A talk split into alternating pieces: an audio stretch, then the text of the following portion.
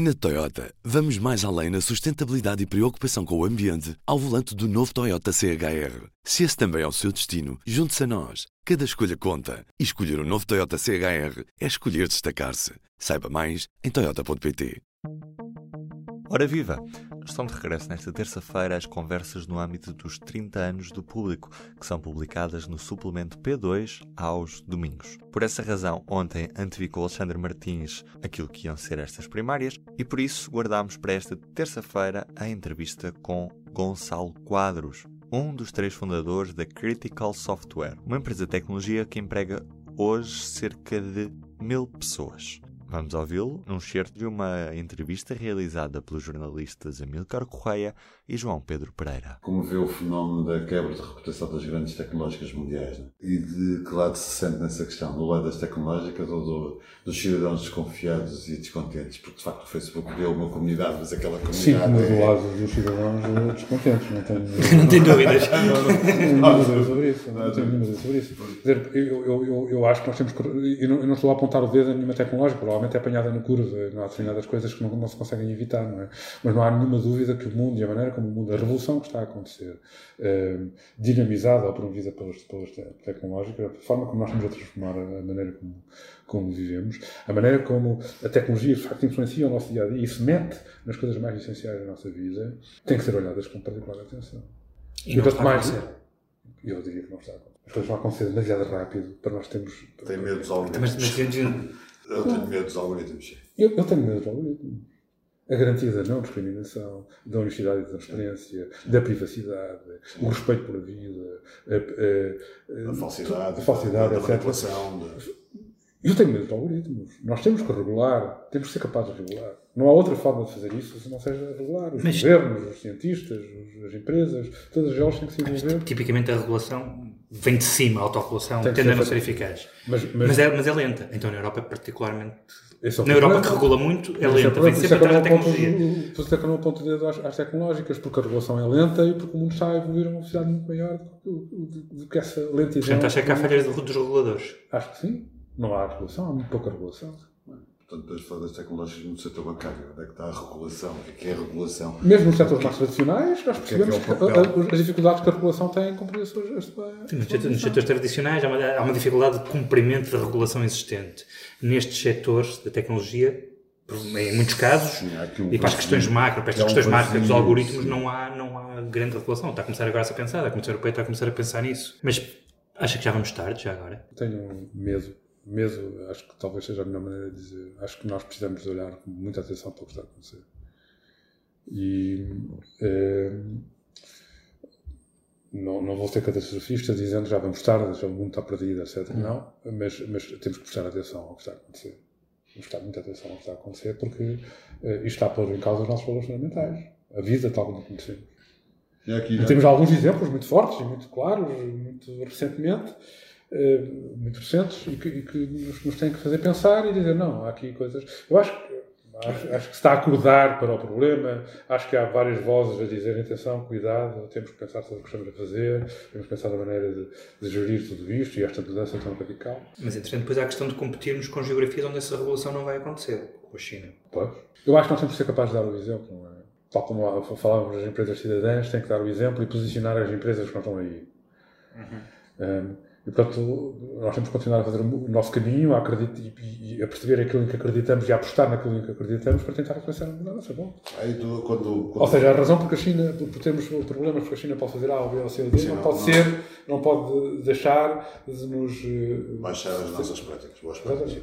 Há aqui duas questões que estão sempre subjacentes desde o início da conversa. Uma é a ética, é? seja para o que for, e a outra é o mérito. É? Uhum, absolutamente de mérito que não, que podemos falar de mérito quando achamos que Lisboa está demasiado grande, mas qual é o mérito que Lisboa tem para, estar, para ser tão grande? Não é? Qual é o mérito do Estado para, para, que, para que o Estado seja, seja como é? é? E o mérito é, é, é, também é uma questão de exemplo, não é? Uhum. Como é que nós conseguimos passar para, este, para esta exigência de, de meritocracia nas empresas, na, nas universidades, na, na, na sociedade? Não é? Mesmo, mesmo, mesmo para a academia, o, o mérito das universidades e o mérito dos investigadores, dos docentes, prende-se com um lugar num ranking, ou num ranking de universidades, porque depois isso vai atrair mais, mais uh, estudantes do Brasil, ou então no mérito de publicação com um determinado índice AISIS, etc. Não é? Uh, mas onde é, que, onde, é, onde é que, como, é, como é que avaliamos e como é que exigimos e como é que aplicamos essa, essa meritocracia? Não é? Eu acho que temos que dar o exemplo. É o que nos resta fazer é dar bons exemplos e com esses exemplos tentar influenciar o que vai acontecer à nossa volta. E acha que somos em Portugal uma sociedade meritocrática? Acho que não. Temos de fazer muito mais. E acho que isso tem a ver outra vez com a, com a questão da, da, da, qualidade da nossa gestão. Da qualidade da gestão. Sim. Já há aqui, há aqui três, três pilares importantes, que é o, o pilar da liderança, o, o pilar da, da organização e o pilar da cultura. São três pilares muito importantes que, que informam, digamos, que a história, que se influenciam uns aos outros. É? A, cultura precisa de liderança para se desenvolver e para se consolidar, a liderança precisa da cultura para, para conduzir e para inspirar, e a organização tem que refletir a cultura e tem que fazer a Ora, nós temos lideranças que são muito centralizadoras a liderança tem que ser hoje, então, uma boa liderança tem que ser distribuída. O bom líder é o que faz emergir outros líderes, é o que inspira outros líderes. Temos organizações que são muito hierarquizadas. As pessoas habituam-se a receber e executar ordens. Não há iniciativa, não há autonomia, logo não há criatividade, que é tudo o que nós precisamos para responder aos desafios que temos. E depois temos uh, déficit de investimento na cultura. As empresas investem muito pouco na construção de cultura em empresas fortes, no sentido de propósito, no sentido de pertença que uhum. obriga a que se olhe para um conjunto de aspectos na construção de comunidade. De facto, uma empresa tem que ser uma comunidade antes de ser uma empresa. Em que é que isso traduz em, em concreto? O que é que vocês fazem aqui para construir cultura? É o exemplo, a liderança por exemplo, é o envolvimento das pessoas, é a preocupação com o que elas sentem, com o que elas fazem, com o que elas são, uhum. é, é, a preocupação no dia a dia que constrói, é a maneira que nós eh, olhamos para o mundo, aquilo que dizemos, aquilo que aparece em conversas como esta. E, e, portanto, é, é, criar um sentido de propósito, uma, um envolvimento das pessoas com uma razão para nós existirmos, como ser, por exemplo, uma empresa cidadã, estávamos preocupados com a ética, com as questões sociais, queremos resolver os problemas do mundo que está à nossa volta. É a consciência disso, uma consciência coletiva. E vocês têm, tinham mais ou menos essa ideia desde que foram bater à porta do banco para comprar computadores? Assim, não, tu não pensavam nisso? Sim, muito pouca ideia. Quando é que essa ideia nasceu? Eu, a partir de, que, a partir de que ponto da vida da crítica é que isso nasceu? Quando fomos ao banco, eu via apenas números. É? achava que os números eram absolutamente impossíveis de serem atingidos, para dizer. Okay. Achava que isto, isto é uma loucura. Não é? Lembro que a minha primeira filha tinha nascido já e eu pensava no que é que me estou a meter, não é? E quando tinha um discurso alguém a dizer tu deves ir para, para a universidade e fazer o teu doutoramento, eu pensava, será que este tipo de razão? Certo. É, mas estava muito longe de, de, perceber que uma empresa tinha que ser uma empresa cidadã, nós tínhamos sempre preocupações com a cultura, com os valores. Então, e em que ponto, é, ponto de maturidade da empresa é que percebeu isso? Foi quando tinham 20 funcionários, 100 funcionários? Muito, muito rapidamente. Muito rapidamente. Nós percebemos que a empresa tinha que ser um trabalho conjunto, tinha que ser uma emanação de, de uma. De uma tinha que ser uma contribuição coletiva. Tinha que nos envolver a todos para nós podermos responder aos desafios. Portanto, eu diria que uh, esta. Uh, Perguntam-nos muito, muitas vezes, hoje a crítica são mil pessoas, obviamente que manter uma cultura, manter valores vividos, respirados, sentidos, desafiados todos os dias pelas nossas pessoas, é, é algo muito mais difícil de fazer quando nós éramos meio de pessoas. Claro. Lógico. É. O primeiro grande embate no crescimento da crítica foi quando nós deixámos de poder jantar todos no mesmo sítio. Já não cabíamos numa sala okay.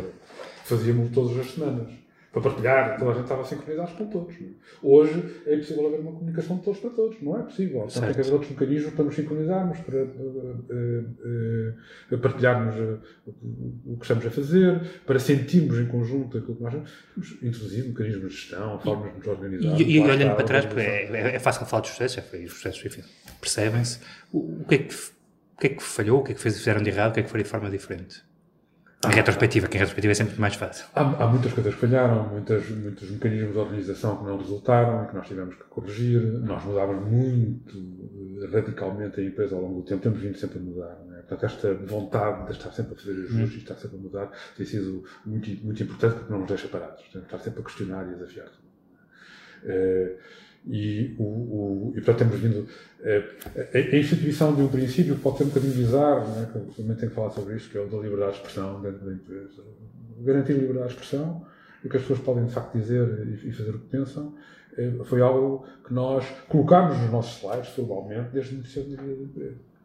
E é cumprido. Mas o problema é que a liberdade de expressão não, é, não se secreta. O homem é um ser social, hierarquiza muito. Né? É preciso uma cultura muito flat, muito pouco hierarquizada, para as pessoas de facto dizerem o que pensam e, portanto, para se poderem envolver. Uhum. E só se envolver, só se se envolverem, é que há, é que há uma cultura de pertença e, portanto, se consegue desenhar um propósito que, que, que, as pessoas reconheçam. Sem esse envolvimento, as pessoas estão ao seu canto, fazem a sua, a sua vidinha e, portanto, a, sua, a, sua, a, a forma como sentem a empresa, como se envolvem nela, é, obviamente, muito diferente. E, portanto, ter uma cultura em que as pessoas se habituem a dizer o que pensam, que sabem que podem dizer o que pensam, e, e, e, tem sido um, um, um desafio que eu não sei se, se, se sempre, mas tem sido um desafio muito importante. Mas são esses os, os, os, mecanismos, eu diria, que depois, no conjunto, levam a uma distinção daquilo que é a cultura empresarial. É? Eu acho, devo dizer, sempre, não, não quero parecer presunçoso, quando nós perguntamos às nossas pessoas o que é que nos distingue, o que é que mais é a cultura, a maneira como nós vivemos empresas, a maneira como nós construímos comunidade. Para ler a entrevista completa, pode ir ao site do Público. Da minha parte é tudo por hoje. Resta-me desejar-lhe um bom dia. Até amanhã. O Público fica no ouvido. Na Toyota, vamos mais além na sustentabilidade e preocupação com o ambiente ao volante do novo Toyota CHR. Se esse também é o seu destino, junte-se a nós. Cada escolha conta. E escolher o um novo Toyota CHR é escolher destacar-se. Saiba mais em Toyota.pt.